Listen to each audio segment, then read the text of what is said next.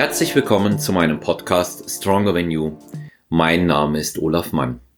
In der heutigen Folge begrüße ich erneut Dr. Frank Holger Acker, erfolgreicher Hybridathlet im Ausdauer- und Krafttraining, Buchautor und Sportler schlechthin. Ich bin ganz gespannt darauf, was uns Frank heute aus seinem neuen Buch zu erzählen hat, in dem es ganz speziell um das Hybridtraining geht. Viel Spaß bei einer neuen Folge mit Frank Holger Acker in Stronger Than You.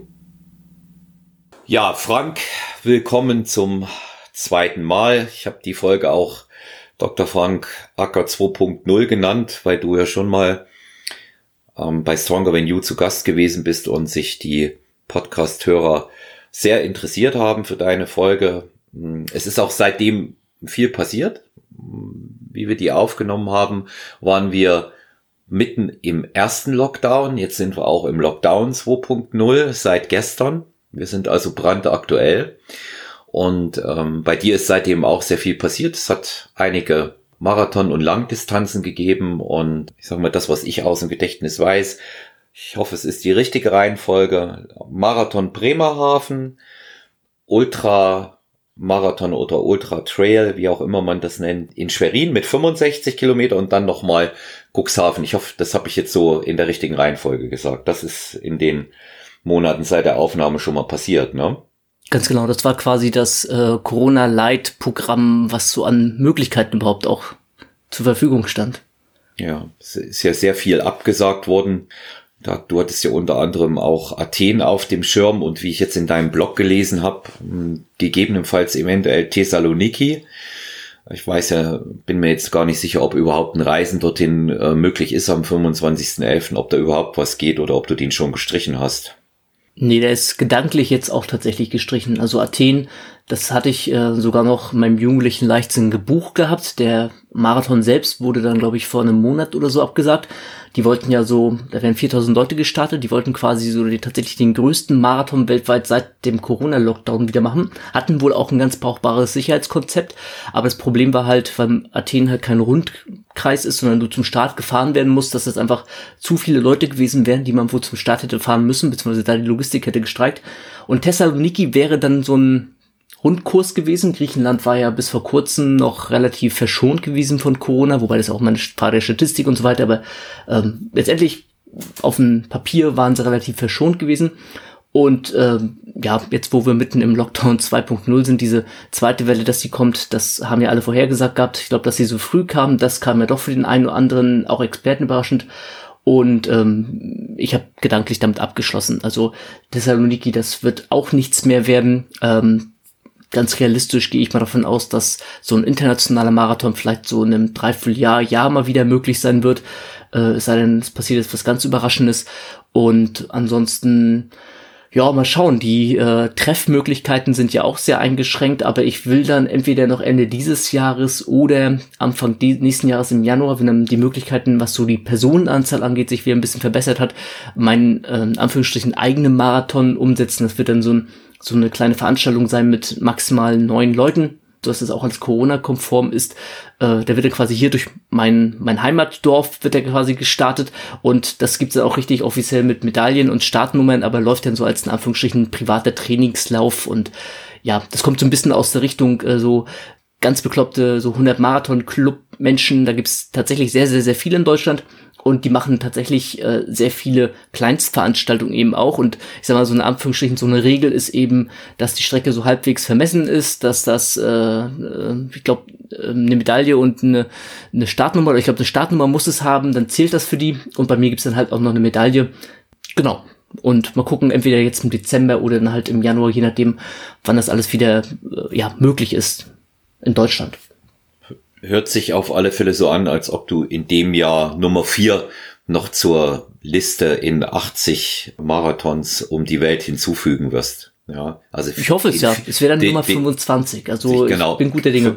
Ja, sehr, sehr schön. Das, das hört sich gut an und ähm, du hast ja jetzt auch relativ viele lange Distanzen in einem relativ kurzen Zeitraum absolviert.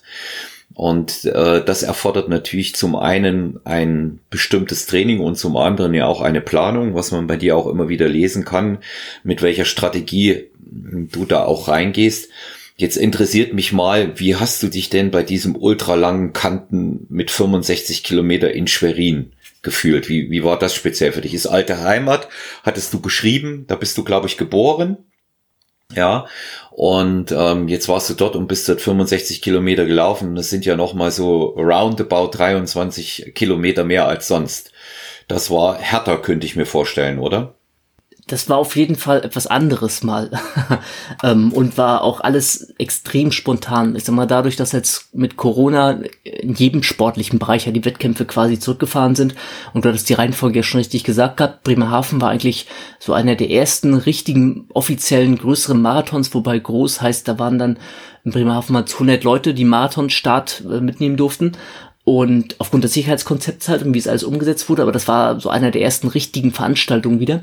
Und dann war erstmal luftleerer Raum. Es äh, war nicht klar, was es noch an Veranstaltungen geben könnte und würde und so weiter und so fort. Und ich kam ja auch aus einer kleinen Verletzung aus Anfang des Jahres äh, raus quasi, aber habe dann Bremerhaven gemerkt, der Fuß macht mit und äh, es fühlt sich alles gut an, der Körper macht mit und habe mich dann tatsächlich extrem spontan für diesen Trail-Marathon angemeldet. Also Trail heißt letztendlich nur, du läufst quasi nicht auf befestigten Straßen, sondern äh, querfeldein, äh, Crosslauf oder wie auch immer das anders bezeichnen willst. Und wie du schon sagst, der ging halt, ich glaube offiziell waren es 61, 63 Kilometer. Ich habe mich einmal verlaufen, dann waren es 68 bei mir das war auch für mich komplett neu. Ich habe keine Ahnung gehabt, wie ich das wegstecke und wie ich das angehen kann oder sonst irgendwas. Ich habe vorher eine halbwegs brauchbare Strategie mir zurechtgelegt, im Sinne von, dass ich eigentlich vorhatte, äh, so mehr oder weniger zehn Kilometer zu laufen, dann den Rest der Stunde quasi zu gehen, aktive Erholung in dem Augenblick zu haben und so die ersten 40 Kilometer quasi in vier Stunden abzuspulen. Das wäre so in Anführungsstrichen eine Nebenbeibelastung gewesen und dann wäre der Wettkampf halt losgegangen.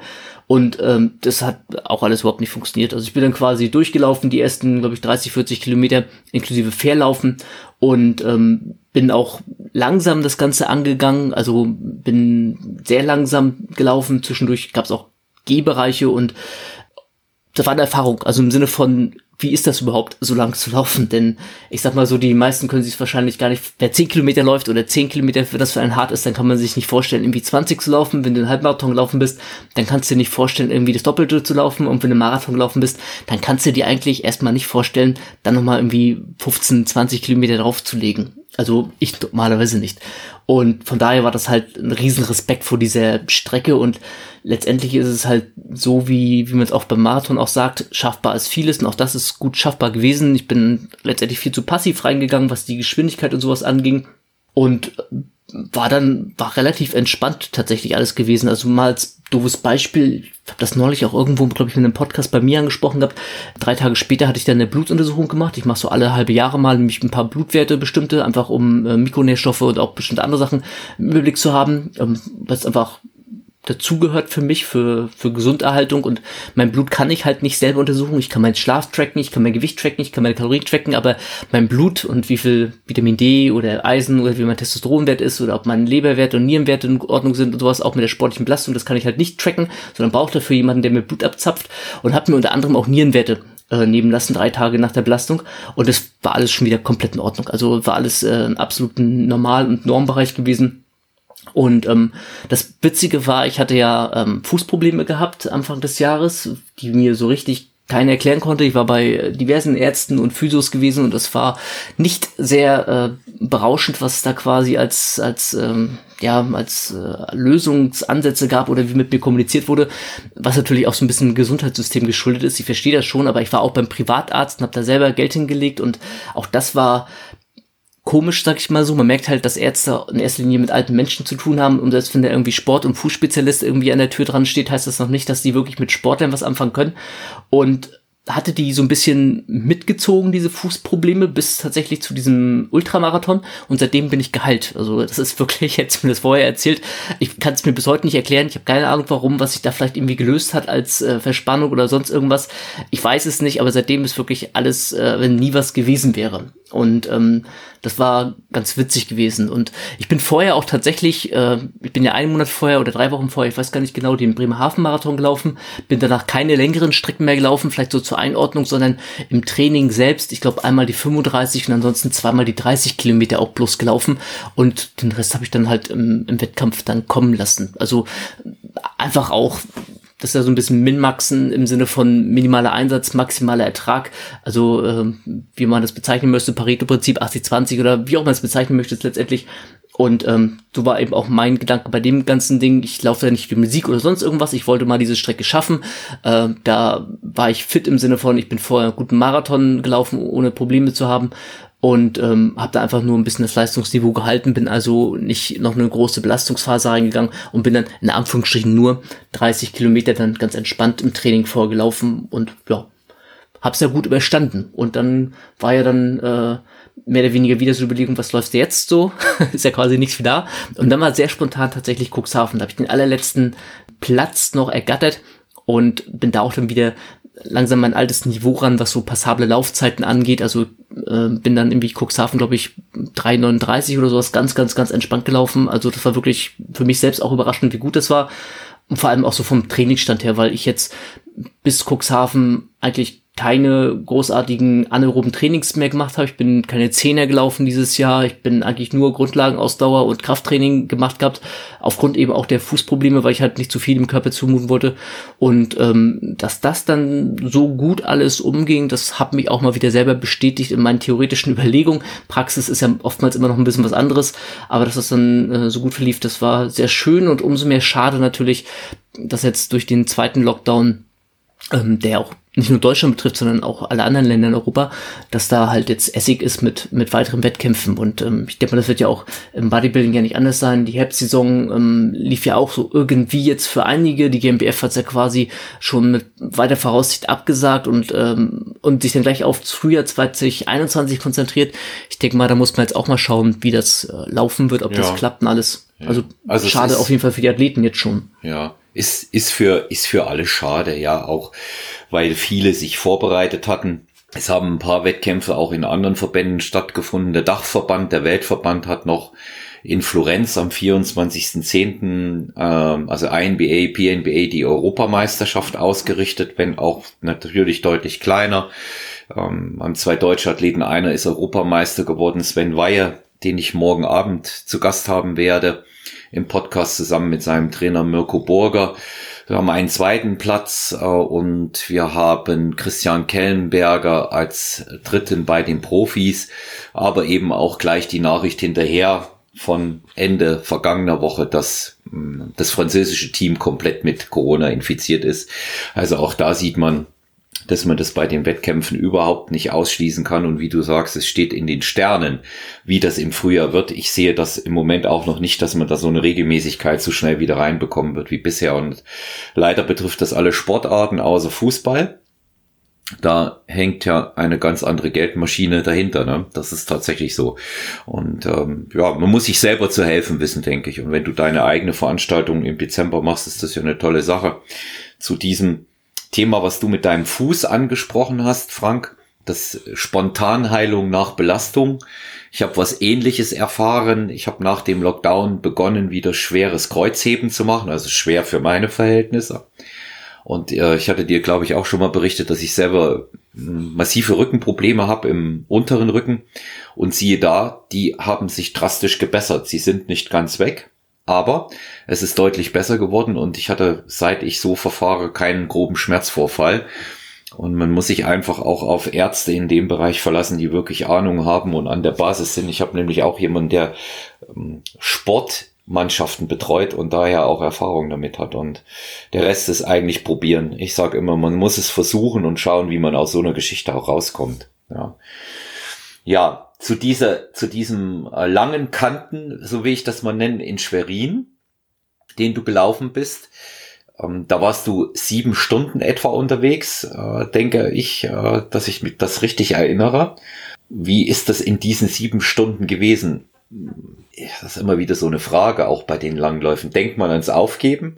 Denkt man jetzt auch, du hast dich verlaufen, ist ja auch eine Geschichte, die, die natürlich bedeutet, ich bin länger unterwegs. Hat man, hast du solche Gedanken? Boah, also ich, ich weiß man vergisst ja vieles auch immer wieder, ne? Ähm, ich habe es in dem Augenblick auf jeden Fall, glaube ich, zu keinem Zeitpunkt als schlimm erwartet oder wahrgenommen. Auch schon aus dem Grund, weil ich eben, wie ich schon sagte, mit angezogener Handbremse ins Rennen reingestartet bin. Ich habe einen riesen Respekt vor der Strecke gehabt. Ich würde jetzt ganz anders in das Rennen reingehen und viel offensiver tatsächlich das Ganze laufen. Ähm, da dahingehend gab es dann eben auch kein, kein Aufgeben, weil ich war in der Natur, das hat mir Spaß gemacht, das ist schön. Äh, für mich war das auch so ein, so ein Ding, äh, ich komme ja aus Schwerin und da gibt es einen Innen- und einen Außensee und die Strecke führte quasi einmal komplett um diesen See herum. Und als Jugendlicher so, da, da war das unvorstellbar, einmal um diesen See irgendwie komplett rumzulaufen. Von daher war das so ein bisschen ein Bucketlist-Punkt, auch den man abge, äh, abgehakt hat, wenn man das so ausdrücken möchte. Und das war, ja, es war klar, war das anstrengend zwischendurch, aber so unterm Strich, wenn du es mir jetzt sagen würdest, irgendwie wollen wir nächstes Wochenende wieder so einen offiziellen Traillauf irgendwie machen, 68 Kilometer, würde ich sagen, ja klar, komme ich, mach mit, kein Problem. Ähm, das ist für mich ja auch immer, das klingt mir ein bisschen bescheuert wahrscheinlich, wenn man das erzählt, aber das ist für mich auch mal so ein Ding, wo ich sage, ja, bin jetzt sieben Stunden gelaufen, dann kann ich auch entsprechend essen. Das ist ja quasi auf Kalorien, die ich da verbrannt habe und die ich dann quasi wieder mit Essen reinholen kann. Und ähm, ich weiß neulich hat mich einer angeschrieben und äh, unter anderem im Hybridbuch schreibe ich ja auch, dass ich früher Laufen gehasst habe. Ich habe wirklich Laufen gehasst. Man kann es gar nicht anders ausdrücken. Und der fragt jetzt so sinngemäß, oder hat mich gefragt gehabt, wie das denn sein kann, dass er jetzt genau andersrum ist. Dann meinte ich zu ihm auch das ist wie, was ist ich, du isst als Kind irgendwie kein Rosenkohl und als Erwachsener magst du das. Da kannst du auch nicht so richtig verstehen, wie das war als Kind, dass es eben nicht äh, leiden konntest. Aber ein Punkt, den ich halt durchs Laufen oder warum ich das Laufen so liebe und warum es quasi auch mir sehr viel Spaß macht, ist, ich kann mehr essen. Und ich esse einfach sehr gerne. und ähm, von daher, das, diese, diese 68 Kilometer, das war zu keiner Zeit irgendwie anstrengend oder also in dem Sinne belastend. Ich bin, glaube ich, was das angeht, auch faul geworden, im Sinne von, dass ich mich nicht mehr so quälen kann wie noch mit äh, Mitte, Anfang 20. Da bin ich, weiß ich nicht, faul und bequem vielleicht, wenn man das so ausdrücken möchte, ist vielleicht im Alter, oder langsam wird man ja ein bisschen älter, vielleicht auch gar nicht so verkehrt, dass man ähm, sich an dem einen oder anderen Punkt ein bisschen zurücknimmt und nicht immer 120 Prozent versucht rauszuholen. Ja, kann, kann ich bestätigen. Also ich bin deutlich gelassener, ja, bei den Punkten und äh, natürlich spielt auch bei der Gelassenheit einfach die Erfahrung eine Rolle, wie, wie kann ich so ein Ding hinbringen.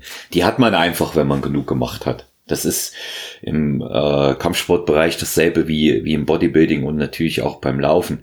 Ich habe vor einigen Wochen einen interessanten Podcast von Benjamin Brömme gehört und der hatte Anneliese Müller zu Gast. Ich weiß nicht, ob du die kann, kennst, die macht solche äh, Ultra Trails.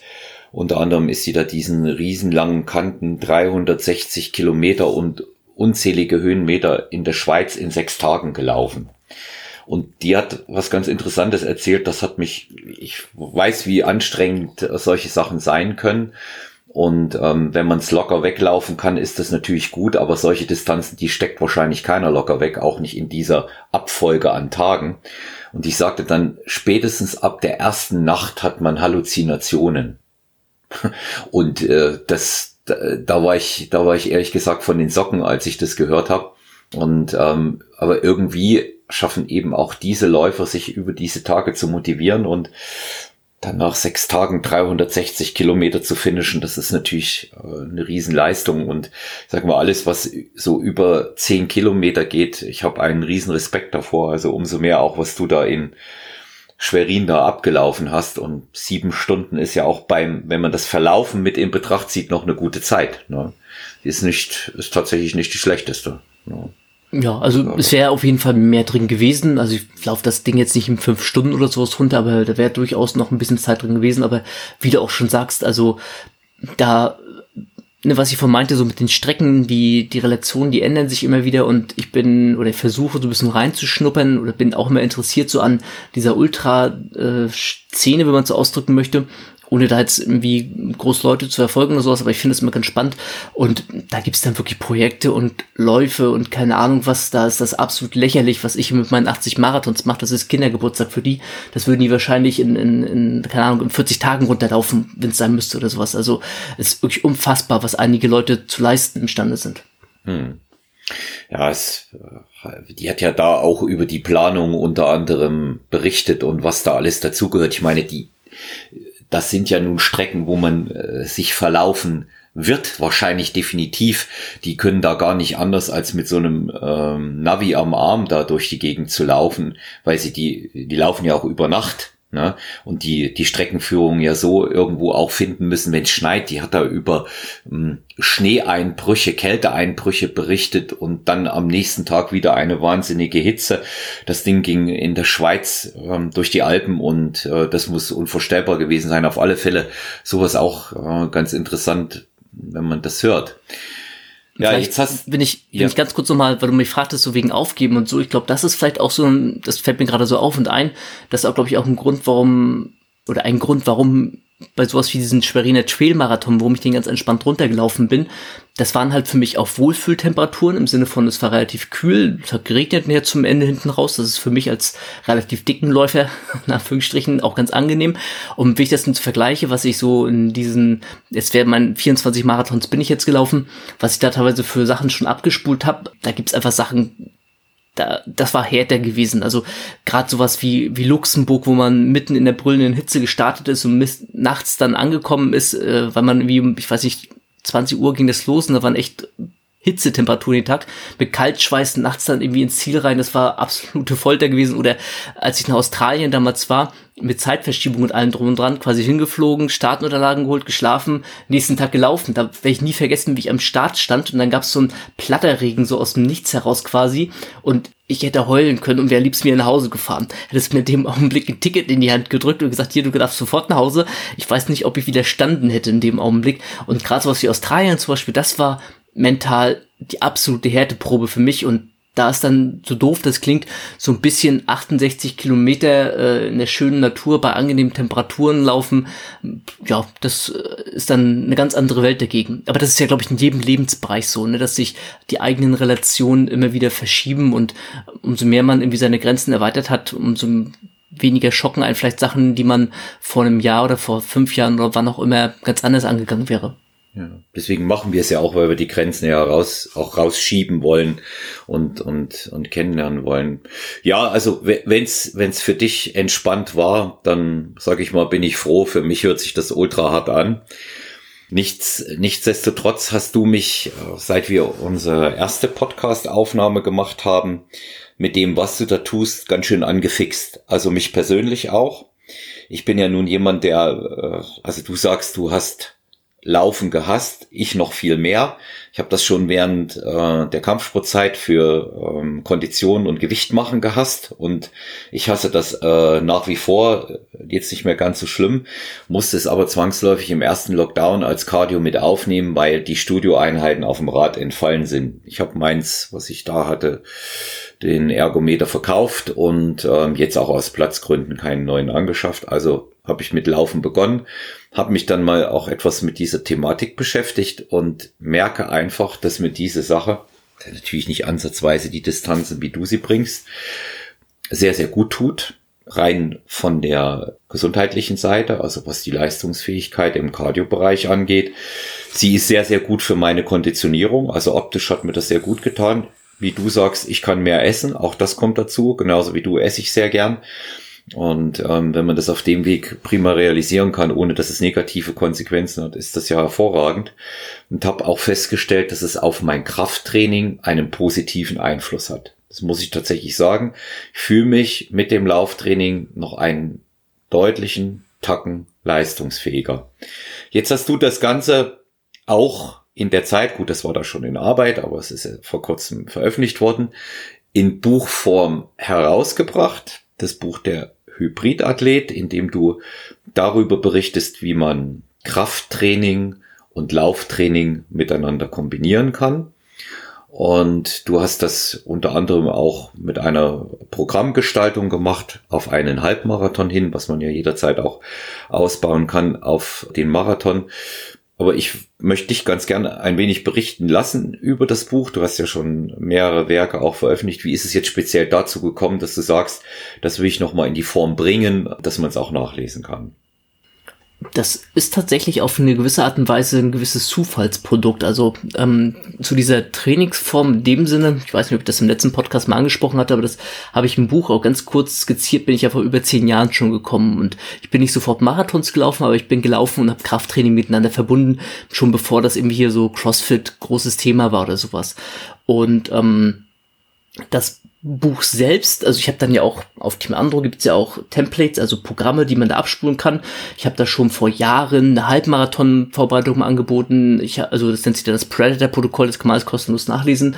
Ich habe äh, andere Hybrid-Programme dann irgendwann auch schon rausgebracht gehabt und habe versucht, zu den Leuten auf eine gewisse Art und Weise zu zeigen, man kann durchaus beides miteinander kombinieren und habe immer wieder aber auch die Fragen bekommen, wie machst du das, äh, wie genau läuft's ab und so weiter und so fort. Und vor allem ist man immer wieder an so einen Punkt gekommen, dass man, ich sag mal, wenn man aus der Bodybuilding-Schiene rauskommt, dann ist ja alles, was irgendwie mehr als Treppensteigen ausmacht, ist ein böses kataboles Cardio.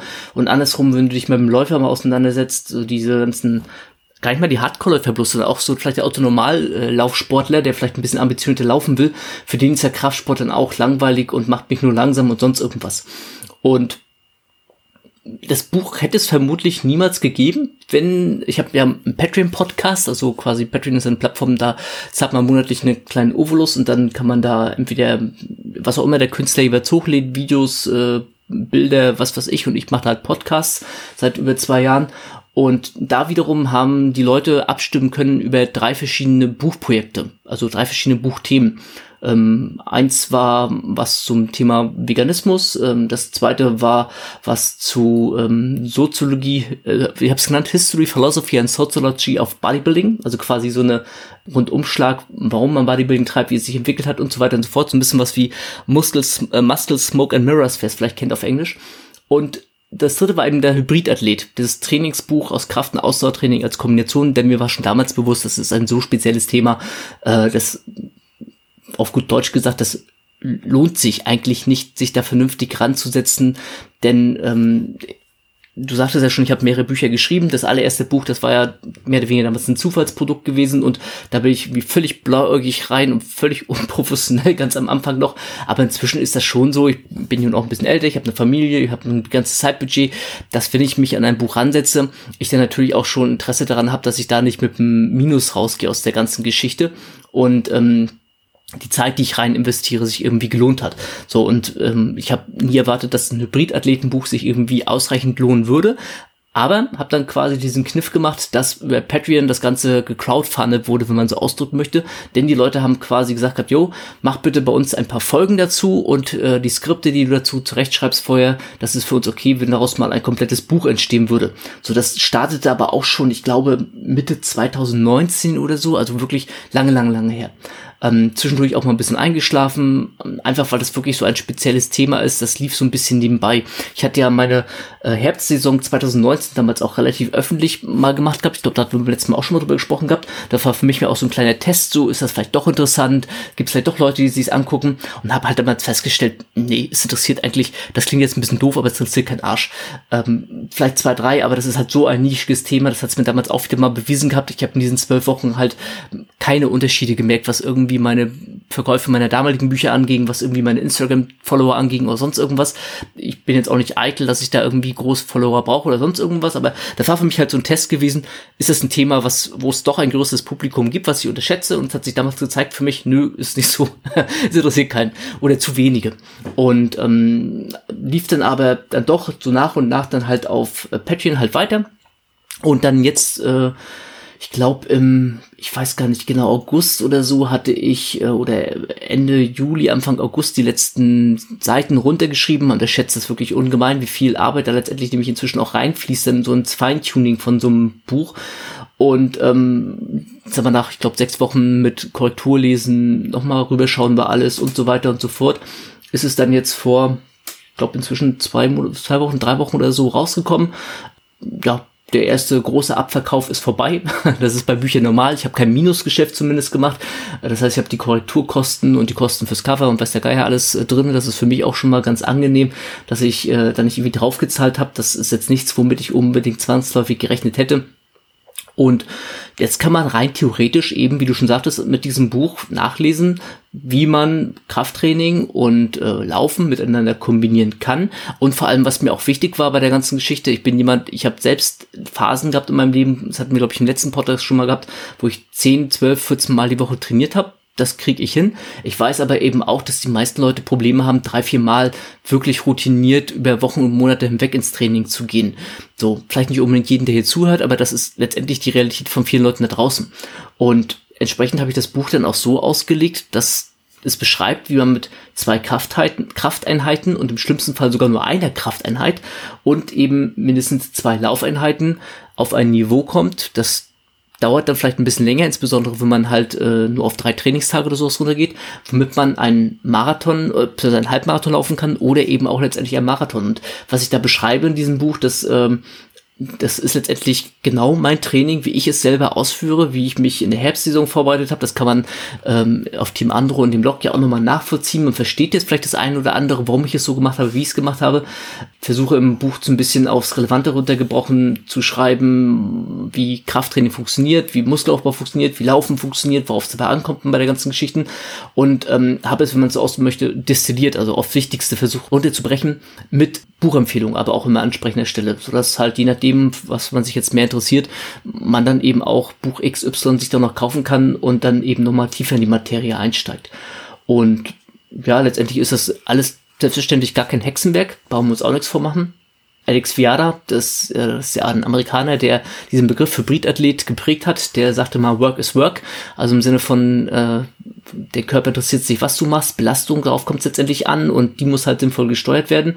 Und ähm, so ist es eben mit diesem Training auch. Ich habe alles niedergeschrieben, was man umsetzen muss. Es ist keine Hexerei, es ist keine Zauberei und der Rest ist einfach nur Arbeit. Einfach machen und umsetzen und tun. Die Trainings oder diese, dieser Trainingsplan, der Beispieltrainingsplan, der im Buch mit drin ist, der ist in drei Phasen quasi aufgeteilt. Der holt jemanden ab bei Ich bin noch nie gelaufen und möchte erstmal irgendwie da reinschnuppern und reinkommen und geht halt am Ende in der dritten Phase, also in der zweiten Phase ist dann quasi der 10 Kilometer Lauf als Zwischenschritt drin und in der dritten Phase ist dann eben der Halbmarathon als Distanz mit ihm hinweisen, wie man das auf Marathon ummünzen kann und so soll es eben theoretisch mit einer Jahresplanung, wenn ich bei Null beginne, jeden abholen, wo er sich gerade richtig fühlt oder wie auch immer du es bezeichnen möchtest.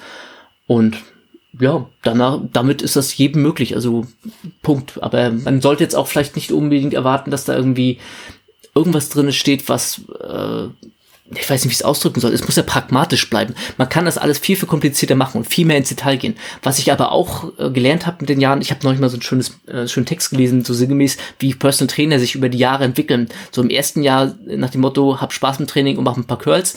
Im zweiten und äh, im vierten, fünften Jahr so, äh, mach Animal Crawls und dann ähm, äh, geh ans TRX und danach irgendwie machst du Übung XY, so nach dem Motto. Und so nach zehn Jahren bist du wieder an dem Punkt, dass du sagst, geh ins Training, hab Spaß, sei intensiv. Ähm, also ne, so eine Entwicklung, die man durchläuft. Und gerade wenn man so ein bisschen vielleicht mal in den Bereich des Laufens mal reinschnuppert, ich bin da, ich weiß gar nicht, vor, oh, ich weiß schon echt nicht mehr aus dem Kopf, vor etlichen Jahren habe ich mich mit den ersten Marathonplänen auseinandergesetzt. Das ist ja teilweise die höchst komplizierteste Raketenwissenschaft, die darunter geschrieben wird. Das kriegst du aber auch bei irgendwelchen Bodybuilding- und Powerlifting-Templates irgendwie vor die Nase gesetzt. Und letztendlich ist das aus meiner Perspektive für, für einen Laien, der reinkommen will, der erstmal eine Grundlage legen will, völlig unnötig und völlig overloaded. Und das Buch konzentriert sich auf die Basics und ich mache letztendlich tatsächlich überhaupt nichts anderes als das, was in diesem Buch steht. Klar, so ein paar Details sind nochmal ein bisschen anders bei mir und ähm, Kleinigkeiten, wie gesagt, äh, wo die vielleicht auch nur andeute, sowas wie die Wattmessung zum Beispiel, die hat bei mir schon eine größere Bedeutung, aber das ist zu kompliziert, das weiß ich selbst auch und macht erstmal, sag ich mal, so das, was in dem Buch drinne steht. Und wenn man das gemacht hat, dann sollte man eigentlich auch so viel Erfahrung gesammelt haben, dass man für sich selbst einen eigenen Weg weiter beschreiten können sollte. Das ist meine persönliche Ansicht dazu. Ja. Also ich äh, sehe es allgemein erstmal ganz genauso wie du. Zuallererst ist wichtig, das, was man tut, ja, also arbeiten, die Arbeit erledigen. Und viele Dinge ähm, heute werden unnötig verkompliziert, auch um dem Ganzen noch einen zusätzlichen wissenschaftlichen Touch zu geben, ohne dass wirklich einer dahinter ist. Das erlebt man auch immer wieder bei diesen komplizierten Programmen, wie du sie im Bodybuilding, Powerlifting-Bereich und wo auch immer aufgeschrieben hast. Und es muss einfach nachvollziehbar sein Und die wenigsten, die trainieren, wollen sowieso diese komplexen Zusammenhänge überhaupt wissen. Ja, ich will jetzt gar nicht sagen verstehen, darum geht es in dem Bereich jetzt gar nicht mal primär, sondern die wenigsten wollen es wirklich wissen. Und aus dem Grund äh, halte ich so einfache äh, Sachen, vor allen Dingen mit, mit äh, Trainingsprogrammen, die nachvollziehbar sind, bei denen der Autor, wie du dann auch noch sagt, genauso trainiere ich, für sehr, sehr sinnvoll. Ja, und da, dazu kommt ja noch ein anderer Faktor. Du räumst, und das ist das, was mir besonders gefällt, auch was mein Interesse natürlich an deiner Person und auch an dem, was du tust, da geweckt hat und auch weiterhin aufrechterhält.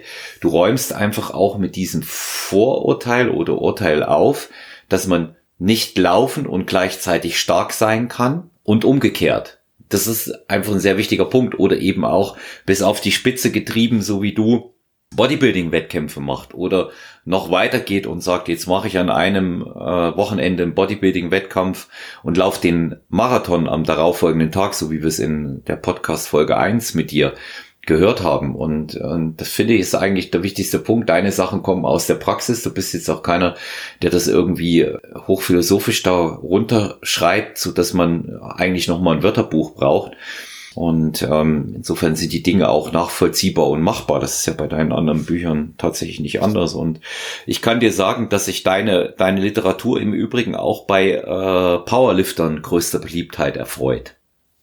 Ja, die selber Buchautoren sind. Ja, die lesen die Sachen auch. Markus Beuter, über den wir mal gesprochen hatten, der hat sich auch dein Buch Hybridathlet bestellt, weil er das ziemlich spannend findet, was du da machst. Und ja, du ziehst es halt durch und das, das ist das Wichtigste und zeigst, wie, wie das, wie das in dem Buch geht. Vielleicht, äh, wenn ich da ganz kurz mal einhaken darf, ähm, das ist ja durchaus eben auch ein Problem, ähm, weil du sagst so aus der Praxis und ähm, ja, nicht irgendwie auf der Theorie aufbauen oder sonst irgendwas.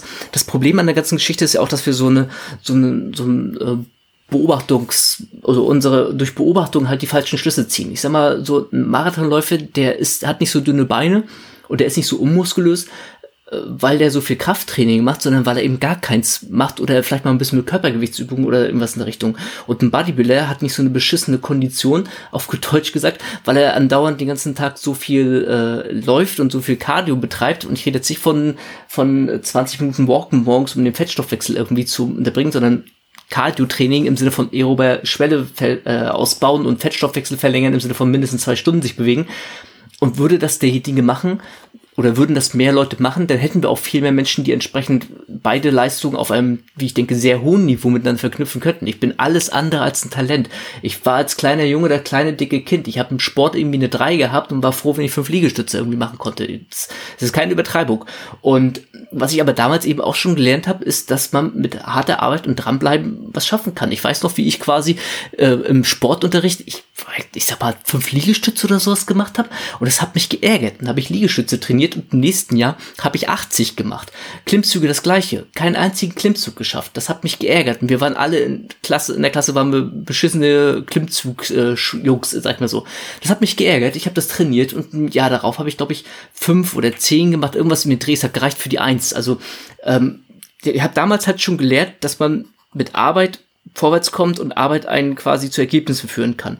Und es ist ja ähnlich mit dem, mit dem Bodybuilding und Kraftsport. Da hat man ja auch die Sportwissenschaft, Wissenschaft hat sich quasi dem ganzen Thema ursprünglich ja auch mal so genähert, dass man geschaut hat, was machen denn Bodybuilder den ganzen Tag? Und haben dann festgestellt, ja, damit baut man Muskulatur auf. Und Bodybuilder haben festgestellt, ja, die Sportwissenschaft hat festgestellt, mit dem, was wir gerade machen, baut man Muskulatur auf. Also machen wir das Richtige. Das war quasi so eine gegenseitige Bestätigung. Und ähnlich ist es ja mit Laufen und, ähm, und Muskelaufbau genauso. Wenn du quasi dir die, die Sportler anschaust und siehst, okay, die haben große Muskulatur und können nicht laufen, dann schließt du daraus, ja, beides widerspricht sich, kann also nicht zusammen funktionieren. Und dann baust du auch dein Studiendesign entsprechend auf, beziehungsweise achtest vielleicht auf die falschen Sachen. Und bis zu einem bestimmten Punkt, ich beschreibe das ja mit so einem Gummiband-Effekt, ähm, das ist vielleicht eine ganz angenehme Verbildlichung. Ähm, ein Gummiband, was so an zwei Enden und natürlich ist Ausdauersport und Marathonlaufen und Powerlifting sind das zwei verschiedene Dinge, die weit auseinander liegen. Aber bis zu einem bestimmten Punkt kann ich das äh, Gummiband halt ziehen in beide Richtungen. Ich darf nicht zu stark ziehen, also sprich kein Übertraining kommen oder mich verletzen, ansonsten reißt dieses Gummiband. Aber ich kann halt durchaus mit ab mit, mit äh, Einschränkungen in dem einen Bereich durchaus sehr große Erfolge in dem anderen Bereich erzielen. Und ähm, das nenne ich dann ja auch quasi Hybrideffekte. Sowohl im Sinne vom negativen als auch im positiven Bereich gibt es die. Und es würden wirklich viel mehr Leute, wenn sie sich mal in Anführungsstrichen trauen, sich äh, überrascht sein, was geht, was möglich ist. So. Und ähm, ja, ohne dass es irgendwie jetzt jeder zum Läufer werden muss oder sowas. Nein, also aber da, da, Radfahren oder Rudern eben, oder sowas. Eben, bin, da, bin dabei dir. Man muss es, man muss es probieren. Ja, ich habe vor vor Jahren, obwohl ich die Seite auch kenne und weiß, dass es sich eigentlich nicht ausschließt, weil ja doch beides geht. Im Kampfsport vereinigt man eben sowieso hartes Konditionstraining auch mit dem Krafttraining, was man braucht äh, für schnellen Schlagkraftentwicklung. Aber auf Andro stand mal, hartes Lauftraining und Krafttraining schließen einander aus. Ja, das hast natürlich nicht du geschrieben und ähm, de dementsprechend hängt so eine Geschichte auch in den Köpfen bei den Leuten drin, ohne dass sie wissen, wie das funktioniert. Aber selbst jemand wie Ronny Rockel, der jetzt in Kürze gesendet wird oder wenn die Folge dann kommt, auch schon online ist, der hat als Podcast-Gast zu mir auch ganz klar eine Lanze fürs Cardio-Training unter verschiedenen gesundheitlichen Aspekten gebrochen und auch natürlich wegen des Looks, den man sich mit äh, Cardio-Training entsprechend erarbeiten kann. Und äh, insofern denke ich, ist das in jedem Fall eine nützliche Sache. Das natürlich so ambitioniert zu machen wie du, das ist dann nochmal was anderes. Das bedarf dann in, im Einzelfall auch entsprechender Strategien. Aber so wie ich das bei dir immer sehe, du planst das auch wie zum Beispiel für die Läufe immer von Fall zu Fall. Ja, du überlegst dir da, wie gehst du es an, die Strategie immer kurz vorher. So habe ich das zumindest im Blog gelesen und ähm, ich denke, wenn man sich auf das Training, was man vorher absolviert hat, das ist der entscheidende Punkt für mich selber auch als Coach. Ich kann mich auf mein Training, was ich vorher absolviert habe, verlassen, dass es mich in die Leistungsfähigkeit versetzt, um dann sowas auch dann wirklich äh, ab zu absolvieren und gut hinbringen zu können. Und dann ist das andere eine Planungssache, oder? Wie siehst du das? Ja, klassisches Periodisieren, aber nicht in dem Sinne halt, dass ich mir eine, äh, ein Jahresplanung jetzt schon irgendwie mache und gar nicht weiß, was jetzt die nächsten 365 Tage passieren wird, sondern eben von Wettkampf zu Wettkampf denken. Und da sind halt dadurch, dass ich letztes Jahr, glaube ich, 14 Marathons gelaufen bin, ähm, waren das natürlich sehr kurze Perioden dazwischen gewesen. Und entsprechend muss man das auch ein bisschen anpassen, dann, wie man diese äh, Meso-Makrozyklen dann umsetzt, aber letztendlich ist das eben das, was ja eine Zeit lang auch im Internet dann ein bisschen on vogue war, das ist eine Grundlage, die, die im, im Sport äh, ich komme aus dem Ring, da war das normal, dass man periodisiert hat. Das hat mein Trainer mir nicht so genannt, zu, uns nicht so genannt gehabt und nicht so gesagt gehabt. Aber wir haben halt eine gewisse Struktur aufgebaut gehabt beim Training. Das ähm, hat man auch teilweise erst im Nachhinein oder Jahre später erst so richtig verstanden, was, was da umgesetzt wurde. Und da ballert man sich halt nicht bei jeder Einheit weg oder sowas. Und ich habe es ja im, im Buch auch geschrieben, so ein bisschen, dass man das auch quasi parallel periodisieren kann, sprich, wenn quasi der Marathon ansteht und die das Laufvolumen sich vielleicht erhöht, dann wird beim Kraft vielleicht ein bisschen mehr auf Erhalt gesetzt und andersrum, wenn eben kein Marathon oder kein Lauf oder was auch immer ansteht, dann wird da halt mehr auf Erhalt runtergegangen und man konzentriert sich wieder aufs Stärker werden und ähm, dass man quasi wie so Art zwei, zwei Wellen, die sich gegenseitig oder gegenseitig verlaufen, Sinuskurven, wie immer man sich das dann bildlich jetzt vorstellen möchte. Also im Buch habe ich es mit einer Vier-Wochen-Planung im Prinzip beschrieben, dass man das so dann abspult und dadurch dann eben ja immer von, wie so ein Pendel, von dem einen ins andere immer rübergeht, was die Belastungsintensität, den Fokus angeht. Und äh, das, das ist letztendlich, die Leute neigen zum, zum zu kompliziert machen und zum über zu viel nachdenken und insbesondere zu wenig erstmal machen manchmal. Es gibt die zwei Extreme, es gibt die Leute, die zu, die zu wenig nachdenken, da brauchen wir auch nicht drüber diskutieren, aber halt insbesondere durch diesen ganzen Informationsüberfluss, den wir inzwischen haben, schon seit vielen Jahren inzwischen, zerdenken sich die Leute auf dem Papier alles Mögliche, ohne erstmal wirklich zu machen. Und allein mit reinem erstmal machen, erstmal umsetzen, erstmal eine grobe Struktur befolgen, sammelt man Erfahrung, vor allem eigene Erfahrung für einen selber, was funktioniert. Und das ist, das kann einem keiner nehmen und das muss man sich aber auch aufbauen, das kann einem auch keiner geben in so einem Sinne. Und da setzt das Buch im Prinzip auch an, dass es, ich habe lange überlegt, ob ich überhaupt einen konkreten Trainingsplan reinpacke, weil ich äh, sowas immer sehr schwer finde, pauschal irgendwas zu empfehlen. Aber dann habe ich mir gedacht, okay, das ist so eine, so eine Grundbasis. Wenn einer überhaupt nicht weiß, wie er starten soll, vor sind alle Prinzipien erklärt. Man kann es auch ganz anders machen, wenn man meinen wollen würde. Aber so kann man sich quasi rantasten und kommt eben letztendlich nach einem Jahr rein theoretisch, wenn man bei Null beginnen würde, an, an dem Punkt an, wo ich inzwischen bin. Und ob das dann für einen der, der beste Weg ist oder wie auch immer, das muss man ja, das ist eine Erfahrung, die muss man machen einfach. Jetzt bin ich irgendwie vom Thema abgekommen. Das war eigentlich nee, gar nicht deine Frage. Es tut mir leid. Nee, nee, kein, kein Problem. Das hat schon dazu gepasst, ja, weil ich, äh, man kommt immer wieder auf den Punkt zurück, der das Ganze eigentlich im Kern ausmacht. Das, das Buch und, und der Inhalt, wie man ähm, so etwas angehen kann. Aber das Ganze funktioniert nur dann, wenn ich es auch wirklich mal ausprobiere. Ich muss also losgehen. Ja? Und ähm, es muss auch nicht alles immer gleich, beispielsweise in einem Halbmarathon oder dann in, in der Spitze womöglich in einem Marathon und einem Bodybuilding-Wettkampf enden. Aber das mal gedanklich mit aufzunehmen, dass beides geht, sich definitiv nicht ausschließt, wenn man es vernünftig plant und dann macht, das ist schon äh, ein guter Break. Ganz interessant fand ich eigentlich, wie du, wie du vorhin gesagt hast, ähm, man muss sich ja nicht jedes Mal beim Training wegballern. Das ist ja auch so ein Unterschied, ne? wenn man mal guckt, wenn du hörst, wie, wie Bodybuilder reden oder gegebenenfalls auch Powerlifter, wobei das eher bei Bodybuildern verbreitet ist, äh, ich baller mich jetzt im Beintraining weg. Na? Du hörst bei einem Läufer nie, oh, jetzt baller ich mich erstmal beim äh, Tempolauf weg oder ich äh, baller mich jetzt erstmal beim Ah, doch. Weg. Doch, ja, doch. auch. Ja. doch, doch, ja, ja, das gibt's da genauso. Da ballern die Leute sich auch weg, was auch äh, fernab von Sinn und Verstand letztendlich ist. Ähm, mit Intervallläufen. Das ist unbedingt auch nicht was für jeden, aber äh, so die richtigen, die richtigen Cracks, sag ich mal so, die da voll in der Laufszene quasi drinne sind, die schon am Kotzen sind, wenn sie nur ans Handeltraining irgendwie denken, weil sie es gar keinen Spaß dran haben, die ballern sich auch bei, bei Intervallen dann weg. Mhm. Völlig also, ohne Sinnverstand. Ja, das ist interessant. Ich habe neulich ähm, auf der Zugfahrt einen Triathleten kennengelernt. Äh, wenn jetzt meine Podcast-Hörer sagen, ja, wie, wie, das zufällig geht, der war halt da. Ein zwei Meter großer Triathlet, dem hast du das allerdings auch schon angesehen, der musste nicht erst die Zeitschrift im Zug auspacken und bin dann mit dem ins Gespräch gekommen. Der ist Ende 40, 48 ist der jetzt, der Nico.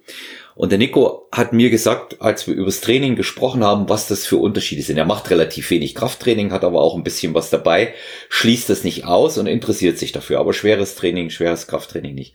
Und der sagt zum Beispiel zu diesem Thema wegballern, weil wir das haben, das, das macht er nicht mehr. Er läuft nur noch konstant und relativ langsam. Ich meine, das ist ein dehnbarer Begriff, wenn jemand langsam läuft. Und ähm, er sagt eben auch, dass Intervalltraining beispielsweise keine, keine Geschichte ist, die wirklich jeden voranbringt. Auch das hat er probiert. Und man muss auch da die individuellen Anpassungen entsprechend vornehmen. Ja. Und ich wusste gar nicht, dass man auf bis dahin und jetzt auch nochmal von dir gehört, dass man auch auf die langen Distanzen Intervallläufe macht. Das macht man tatsächlich noch, oder? Ja, um einfach ähm, Tempohärte reinzukriegen. Das hat ja viele Punkte. Also du trainierst, trainierst die anaerobe Schwelle, du trainierst Tempohärte, trainierst auch mental auf eine gewisse Art und Weise einen Punkt zu überschreiten, der unangenehm ist. Ich sag mal, ich muss immer ein bisschen lächeln, was äh, im Powerlifting so eine API 8 und API 9 irgendwie genannt wird. Entschuldigt bitte, wenn das jetzt hier blöd rüberkommt. Ich halte davon einfach im Powerlifting nichts. Ähm, das habe ich auch an mehreren Stellen schon mal öfters erläutert, warum. Also wenn man sowas messen will, das ist wie, wie nackt auf dem Balkon stellen die Temperatur versuchen zu messen. Das ist totaler Unsinn. Ihr kauft euch ein Wattmesser, wenn ihr sowas messen wollt. Und das kommt aber ursprünglich aus dem äh, Ausdauersport nämlich. Und ähm, also die ganze API-Geschichte. Und so eine richtige API, wenn man das mal kennenlernen möchte, hey, dann macht einfach mal so ein Intervalltraining, keine Ahnung, 8 mal 400 Meter mit 200 Meter Traben dazwischen und jedes Mal diese, diese 400 Meter All-Out laufen. So, und das Gefühl, was man da hat, wo man dann quasi ab dem vierten Intervall eigentlich schon nach Hause gehen möchte, aber man hat noch die Hälfte vor sich, das ist ähm, eine andere Welt teilweise, wenn die Lunge dann wirklich vor einem liegt und man am Abkotzen ist und äh, sonst irgendwas und so. Und so dieses Wegballern im Sinne von im Krafttraining jetzt, dass ich an meinem Leg Day quasi mich halt zum Kotzen bringe und sonst was. Ja, das kriegst du mit jedem hin. Letztendlich hat das nur was damit zu tun, wie äh, vielleicht auch wie viel Mageninhalt jemand hat, wie Laktatschwelle in dem Augenblick ist, wie der Pump irgendwie sich anfühlt. Aber es hat dann nicht unbedingt was mit zielgerichtetem Training in dem Sinne zu tun. Ich hatte ja auch mal einen Artikel, als, also als Text habe ich auch mal veröffentlicht, ähm, den habe ich dann äh, Train Smart, Not Hard genannt. Also im Sinne von, äh, dass man eben mit Sinn und Verstand vielleicht auch eine Wiederholung mal weniger macht, ähm, aber dann lieber die vorher zielführend umsetzt und nicht irgendwie, ja, mehr, mehr trainieren und weniger machen. Ja, das lernt man spätestens mit der einen Wiederholung weniger, wenn einem erstmal richtig was weh tut. Das ist so meine Erfahrung in dem Bereich und das habe ich äh, quasi auch erst schmerzhaft erfühlen müssen, das Ganze. Und mittlerweile bin ich an dem Punkt, wo ich mit jetzt nunmehr 52 Jahren einfach auch aufhöre, wenn ich merke, ähm, es fühlt sich nicht gut an und dann mache ich auch nicht weiter. Und diese Trainingseinheiten bis zum Erbrechen, wie du es auch gerade genannt hast, das kann man immer, aber davon habe ich noch nie was gehalten. Also immer so diese, diese Erzählungen von Leuten, die beim Kniebeugen sich den Papierkorb, Schrägstrich Mülleimer, Schrägstrich was weiß ich daneben gestellt haben, falls sie wirklich da reinbrechen müssen, ähm, habe ich nie davon, viel davon gehalten. Das konnte für mich kein vernünftiges Training sein. Ja, wenn ich das wieder das loswerde. Ja, ja. Das gab es ja früher im CrossFit, äh, gab es die Figur Pookie den Clown. Das war quasi ein Clown, der äh, in, den, in den Korb oder in den Eimer gekotzt hatte. Das war bevor CrossFit quasi so Mainstream wurde. Die Figur gibt's inzwischen auch nicht mehr, ähm, aber da war so noch die Zeit, als CrossFit halt wirklich so diese Hardcore-Sportart war. Und ähm, letztendlich, wie du auch schon sagst, richtig gerade, es ist Unsinn. Das zum Kotzen bringen kannst du jeden. Es hat aber nichts mit sinnvollen Trainingsreiz zu tun, verletzt dich vielleicht am Ende bloß, du bist, äh, zerstörst dein zentrales Nervensystem mittel- und langfristig. Die Muskulatur ist viel früher erholt, als deine Gelenke es letztendlich sind und das steuert dann eigentlich nur irgendwann in eine Verletzung hinein, insbesondere wenn du nicht nur irgendwie fünf, sechs Monate trainieren willst, sondern fünf, sechs Jahre. Und vielleicht, um nicht nur rumzulässern, sondern nochmal konstruktiv zu sein, wer wirklich im Sinne von, ich will besser werden, ich will schauen, ob ich irgendwie mehr Kraft habe, ob ich mehr Leistung erbringe, ich will irgendwie ähm, jede Trainingseinheit schlagen, so nach dem Motto, ähm, dann kauft euch wirklich ein Wattmesser. Da gibt es verschiedene Modelle inzwischen, die messen eine Geschwindigkeit und wenn man 5x5 äh, Wiederholungen, mal als blödes Beispiel, schneller umgesetzt hat, da sprechen wir, sprechen wir halt vom Millisekundenbereich, dann war man stärker unterm Strich. Da hat man es geschafft gehabt, das gleiche Gewicht, also hat eine, eine höhere Last ähm, in, in einer, oder ne, die gleiche Last in einer schnelleren Zeit bewegt und man war stärker, man ist besser geworden. Und das ist wirklich ein valides Messinstrument. Kauft euch sowas, nutzt das, investiert das. Das ist das Beste, was man machen kann. Ich verstehe bis heute nicht, warum sich das nicht durchsetzt im, im Powerlifting und auch nicht im Bodybuilding. Hm. Ich habe auch schon mit dem Gedanken gespielt, weil ich das tatsächlich sinnvoll finde auch noch deinen Beschreibungen, wie, wie du es ist ein absoluter Gamechanger. Also es ist wirklich absolut, es ist für mich nicht nachvollziehbar. Vielleicht liegt es daran, weil es in den USA auch noch nicht den Durchbruch bis heute geschafft hat und vieles, was wir hier in Deutschland ja runtergekaut wird, das ist ja immer so von den USA von irgendwelchen Leuten drüber getragen. Aber ein Wattmesser ist wirklich, wenn man den auch erstmal das gleiche Spiel erstmal akzeptiert, erstmal nutzt, erstmal eigene Erfahrung damit macht, ist das ein absoluter Gamechanger, um eben auch langfristig zu schauen, bin ich besser geworden, bin ich stärker geworden, hat sich was verbessert. Hm. Also aber es soll ja nicht die große Wattmesserfolge sein. Nee, aber das ist äh, ganz, ganz wichtiger und interessanter Hinweis, also dass da tatsächlich auch mal ausprobieren. Ja? Wenn man es beurteilen will, muss man auch das mal ausprobieren. Da kannst du ja vielleicht mal, als äh, wenn ich dir mal hier so einen Tipp geben kann, als äh, ja, äh, Gast, den du mal einladen kannst, äh, vom VMAX Pro, das ist quasi eine deutsche Firma, das äh, von einem Wattmesser, also es gibt auch dort den Sensi Bar und das Pushband 2.0 und weiß der Geier was, aber aus Deutschland gibt es den VMAX Pro, die kommen meine ich aus Leipzig oder Dresden oder irgendwie so aus der Ecke. Also dann ist ein bisschen heimatverbunden für dich dann ja vielleicht auch, von der Gegend zumindest grob. Und ich fällt der Name gerade nicht mehr ein. Ich kann dir aber dann Kontakt mal geben. Auch total nett, mit dem habe ich auch schon mal einen Podcast gemacht gehabt, der vielleicht mal so ein bisschen erzählen kann, was das Prinzip dahinter ist, wie es entwickelt hat und so weiter. Die laufen normalerweise oder das findet eigentlich normalerweise alles sehr viel im Athletikbereich statt. Die arbeiten viel mit Profisportlern. Aber ja, wir ernähren uns wie Profis, wir nehmen Supplemente. Was das angeht, ist, glaube ich, jeder Zuhörer hier mehr Profi als die meisten Leistungssportler da draußen. Aber beim Training äh, benehmen wir uns manchmal noch wie, ja, wie Anfänger. Und ähm, das Ding kostet mal, also, um eine Orientierung zu haben, der VMAX Pro, der kostet halt 240 Euro, das hat man einmal, aber das ist wirklich eine Investition für ein Sportlerleben. Hm. Ne? Also halt, als Gedanken. Halt, halt ich, halt ich für guten Ansatz und ich äh, liebäuge tatsächlich auch schon eine ganze Weile jetzt damit. Ich sage ja, die, diese, diese Dinge, mit denen sich die meisten Leute super gut auskennen äh, und wir auch haben mit dem Training an sich eigentlich gar nichts zu tun. Und sehr oft hilft auch schon mal der simple Einsatz eines Trainingsbuches, ja, und äh, zwar in jedem Bereich. Ja, äh, auch da, auch da sehe ich immer noch ganz großen Nachholbedarf, auch sehr, sehr oft bei meinen Athletinnen und Athleten. Es ist durchaus sinnvoll, seine Werte fortzuschreiben. Ja, da halte ich eine Menge davon.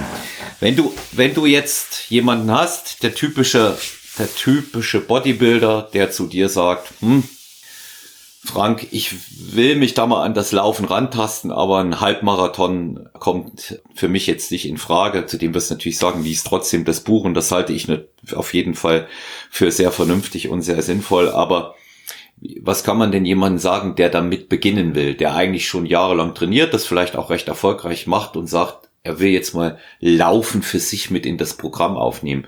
Zu was rätst du dem? Der trainiert vier, fünf Mal die Woche. Sagst du dem auch, geh zweimal laufen, schaut, dass du dir eine vernünftige äh, Strecke da raussuchst und was kann man den solchen Leuten auch als Empfehlung geben, wenn die sagen, sie wollen zweimal eine Stunde in der Woche für so etwas investieren? Ja, genau das, was du gesagt hast. Kauf mir ein Buch. ja, genau. ähm, genau. genau ähm, weil da geht's ja tatsächlich auch bei diesen Beispielplänen los. Also ähm, ich sagte ja, es sind drei Beispielpläne und die kann man auch überspringen. Man muss nicht mit dem ersten beginnen. Aber der erste legt wirklich die Grundlage in dem Bereich. Ich habe einen Kraftsportler, einen Bodybuilder, der halt gewohnt ist, schwere Gewichte zu bewegen. Und der muss sich natürlich jetzt erstmal daran gewöhnen, Ausdauersport zu ergänzen in sein Training und irgendwie die Regeneration abzupassen, wie klappt das für mich selber. Es gibt Leute, die regenerieren gut, es gibt Leute, die regenerieren ein bisschen schlechter, das hat auch mit vielen Faktoren im sozialen Leben zu tun. Das muss man für sich einfach selber ausprobieren. Und das Buch beginnt auch ganz bewusst damit, dass ich nicht sage, geh sofort laufen, sondern eigentlich eher baue erstmal eine gewisse grundlegende Ausdauer auf und dann auf dem Ruderergometer und auf dem Radergometer oder daraus mit Rad fahren. Aus dem einfachen Grund, weil gerade wenn man aus dem Kraftsport und Bodybuilding kommt, dann ist man manchmal auch ein bisschen schwerer. Ähm, dann ist der Körperfettanteil vielleicht auch nicht unbedingt gleich immer einstellig und dann hast du auf einmal einen Athleten, der wiegt halt seine 90 oder 100 Kilogramm und ähm, ja, hat das letzte Mal die Laufschuhe vor zehn Jahren angehabt, so nach dem Motto, den kann man nicht sagen, jetzt lauf erst mal zehn Kilometer. Also kann man schon, aber dann verletzt er sich. Und das ist ja eigentlich nicht Sinn der ganzen Geschichte. Und ähm, deswegen wäre tatsächlich erstmal der Anfang, und so baut das Buch ja auch diese Beispielpläne auf, dass man erstmal eine gewisse grundlegende Ausdauer sich erarbeitet und erstmal bis zu diesem grundlegenden Punkt bekommt. Und Grundlage heißt jetzt in dem Augenblick sowas wie 20 Minuten am Stück ähm, hohe Intensität aushalten auf dem Rudergerät beispielsweise äh, oder auch auf dem Radergometer mit möglichst hoher Intensität, wobei Radergometer hohe Intensität wird schwer, wenn man das nicht gewohnt ist, wenn man aus dem Bereich nicht kommt. Das Rudergerät eignet sich da tatsächlich besser. Und dann parallel ist ein Tag und den parallel den anderen Tag erstmal eine Stunde, sag ich mal so, oder auch 45 Minuten, so mit dem Dreh, erstmal durchhalten. Das, das klingt mir ein bisschen doof, vor allem wenn man vielleicht schon zehn Kilometer laufen kann oder sowas, aber jeder erinnert sich sicherlich noch an die Phase, wo man im Schulsport froh war, wenn er 1000 Meter in die Strecke vorbei gewesen war und man kotzend ins Ziel kam. Und ähnlich ist es eben auch mit einer 5 Kilometer Strecke, einer 10 Kilometer Strecke. Das muss man sich erarbeiten mit der Zeit und das kommt mit den Jahren. Und wenn man halt bei Null beginnt, dann muss man erstmal eine Stunde aushalten, durchhalten, wenn man es so ausdrücken möchte. Und das ist so die Basis und wenn man die hat, dann kann man sich da nach und nach hocharbeiten, in Anführungsstrichen, dass man eine Grundlage sich erarbeitet. Also Grundlage heißt dann bei mir, dass man durchaus zwei Stunden einer Cardio-Einheit aushält, im Sinne von Radergometer, ja, dafür auf dem Rad machen, weil es eben eine gute Kombination aus gelenkschonend und nicht zu anstrengend ist und ich kann die Intensität niedrig halten, denn die zwei Stunden müssen nicht durchballern sein. Und dann hat man ein grundlegendes Niveau, dass man ans Laufen rangeführt werden kann. Und ähm, da muss man auch von Athlet zu Athlet natürlich ein bisschen schauen, ne? wie, wie ist die Lauftechnik, ähm, hat er irgendwo vielleicht Balanceprobleme, sind vielleicht Verletzungen, die irgendwie eine Relevanz spielen. Da ist jemand auch in der eigenen Verantwortung natürlich. Aber die, die Grundlage wäre tatsächlich erstmal, schau, dass du ein grundlegendes Ausdauerniveau dir erarbeitest und schau, wie deine Beine das mitmachen, dass du halt dieses Ausdauertraining nebenbei noch mit reinspulst und äh, jetzt nicht nur ähm, was weiß ich, so Bodybuilding-klischeehaft ähm, eine halbe Stunde morgen gehst oder sowas. Das ist für mich kein Training, das ist Alltagsaktivität. Die ist wichtig und gut und die ist sehr, sehr, sehr effizient, wenn es um Kalorienverbrennen und um Fettstoffwechsel geht, aber das ist, hat nichts mit Ausdauertraining zu tun. So wie, wie was ich hier, Theraband-Training nichts mit Bodybuilding zu tun hat. Wenn hier auf Instagram irgendwelche Fitnessmäuschen mit einem Gummiband ähm, Kickbacks machen oder sonst irgendwas, hat das nichts mit schweren Kniebeugen zu tun. Na, da wird sich ein Bodybuilder auch verarscht vorkommen, wenn man dem sagt, äh, bau damit Muskulatur auf. Das, das stimmt, das stimmt halt einfach auch nicht. Ja, das sind eben auch grundsätzlich die Dinge, dass man sich, wenn man mit so etwas startet, auch äh, die, die Grundlagen im Tun einfach aneignen muss.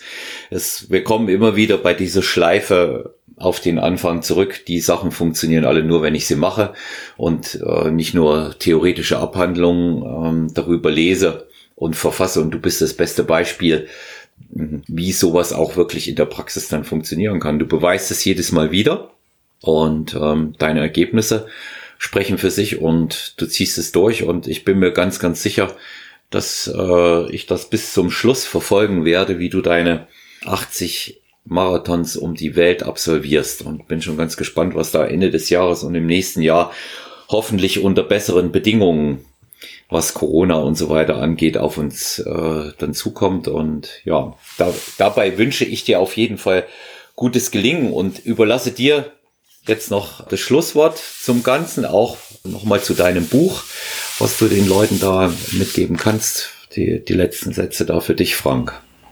Oh, ja, äh, das ist jetzt immer ich überlasse den Leuten ja auch mal das letzte Wort in meinem Podcast. Ich weiß, ich weiß, deswegen habe ich es jetzt wieder gemacht, ja. Das ist immer so gemein, also ja. äh, wenn man sich das selber aus der Affäre zieht.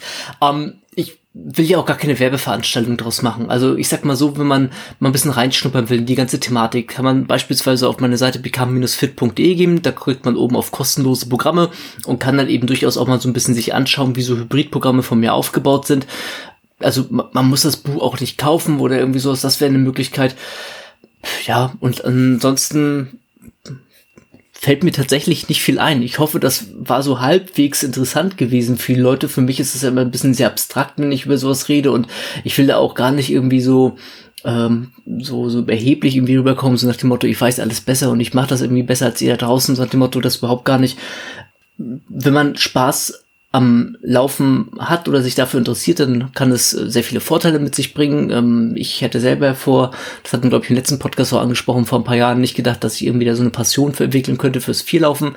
Aber damit hole ich vielleicht den einen oder anderen ab. Man kann viel mehr essen und viel mehr essen ist immer super und schön. Und vielleicht ist das ja meine Ambition, dass man versucht, ein bisschen das Ausdauertraining einen größeren Teil in seinem Leben äh, teilwerden zu lassen. Hm. Das ist eine, das ist eine gute Motivation.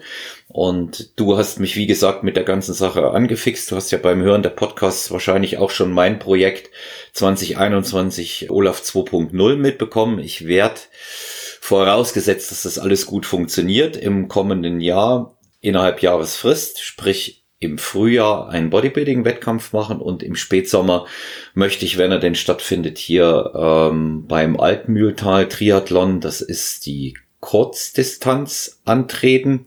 Das ist mal meine erste Herausforderung. Also sprich, diese eineinhalb äh, Kilometer schwimmen, 40 Kilometer mit dem Rad und dann 10 Kilometer laufen. Das ist das, worauf ich jetzt trainiere. Ich gebe mich jetzt mal erstmal nicht nur mit dem Laufen zufrieden, sondern ich will es da mal wissen. Allerdings gilt für mich dort die Devise Überleben. Das ist das Wichtigste. Ja, da vielleicht in der Hinsicht vielleicht nochmal ein kurzes, ein kurzes Zitat für Triathlon, weil du so schön sagst. Da habe ich ein T-Shirt mal gesehen, das fand ich ganz witzig. Da stand sinngemäß so drauf, auf, äh, auf Englisch aber dann, äh, warum in einer Sportart nur schlecht sein, wenn man in drei schlecht sein kann. Und ähnlich ist mit dem Hybridtraining, warum in einer Sportart nur durchschnittlich sein, wenn es auch in zwei sein kann. also von daher ist das vielleicht auch eine Motivation, dass man damit einsteigt. Und ähm, ich habe übrigens äh, deine, deinen Triathlon-Weg, das verfolge ich auch, das finde ich interessant und du hast auch schon länger nichts mehr zu gemacht. Deswegen äh, bin ich da auch sehr gespannt, wie das für dich ausgeht, weil das ist zum Beispiel für mich auch nochmal eine ganz andere Welt. Also so ein, so ein Triathlon mit, mit Schwimmen vorher noch und aufs Rad dann noch steigen und danach laufen. Ich mache zwar auch Koppeltrainings beim Radfahren und das macht auch einigermaßen Spaß, aber was was ich hier so einige, die dann vier, fünf Stunden Radtouren machen können und sowas, da würde ich sterben vor Langeweile. Also da komme ich ja, weiß ich nicht. Mir wäre das nix. Also deswegen ziehe ich auch davor meinen Hut. Also es ist äh, eine unwahrscheinliche Herausforderung. Ich gebe dann in einer der nächsten Sonntagsfolgen mal ein kurzes Update auch dazu, was ich wirklich als absolute Hürde, das mal kann man schon jetzt auch sagen für die Podcast-Zuhörer von Stronger Than You, erweist und die ich wirklich überwinden muss im Sinne von überwinden, das ist das Schwimmen. Während mir das Laufen mittlerweile deutlich leichter fällt und das Radfahren auch nicht diese große Belastung darstellt, ist das Schwimmen ganz eine andere Kiste, Frank. Ganz anders. Ich bin bisher einmal im Schwimmkanal gewesen. Ich dachte immer, ich kann noch gut schwimmen oder überhaupt gut schwimmen, aber das ist so fordernd. Das kostet so viel Kraft. Das ist eine ganz andere Belastung. Und ich werde mal sehen, wie ich da über die Zeit komme. Und wie gesagt, ich berichte darüber und äh, werde dann auch am Ende eine ganze Folge dann davon machen, wie es mir mit diesen Sachen so gegangen ist. Aber vorerst, wie gesagt, nehme ich mir vor, das zu überleben und ähm, es macht mich übrigens, was das Krafttraining angeht, nicht schlechter. Ich habe festgestellt, das nützt mir tatsächlich mehr, als es schadet. In dem Sinne bedanke ich mich bei dir, Frank, dass du da warst, uns äh, nochmals Einblicke in das Sportlerleben eines Hybridathleten gegeben hast, auch dass du dein neues Buch vorgestellt hast. Da bedanke ich mich auch von meiner Seite hier klare Kaufempfehlung, ähm, wer sich für diese Thematik interessiert, äh, kurz und komprimiert mit guten Erklärungen zusammengefasst. Ein sehr, sehr interessantes Buch. Und ja, ich wünsche dir für dein Projekt im Dezember alles Gute und wir werden ja auf jeden Fall uns da nicht aus den Augen verlieren und Kontakt halten.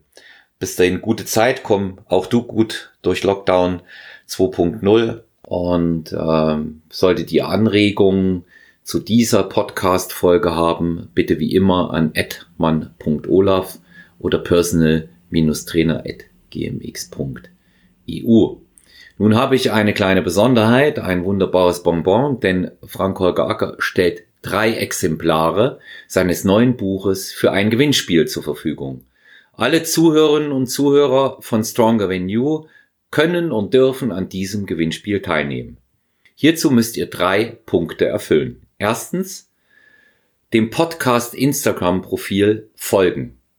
Stronger Than You, the Podcast, einfach bei Instagram folgen. Zweitens, auf Apple Podcast oder Instagram Feedback zu der Folge mit Frank Holger Acker geben. Und als drittens via E-Mail an mich folgende Frage beantworten. Wie heißt das neue Buch von Dr. Frank Holger Acker? Wie heißt das neue Buch von Dr. Frank Holger Acker? Das bitte an personal-trainer.gmx.eu senden. Dazu nicht euer Nickname bei Instagram oder den, den ihr beim Feedback bei Apple Podcasts verwendet haben, anzugeben. Und ich freue mich auf zahlreiche Einsendungen und euer Feedback zu der vorangegangenen Episode. Bis dahin, bleibt gesund, viel Spaß, trainiert hart, lebt smart. Euer Olaf.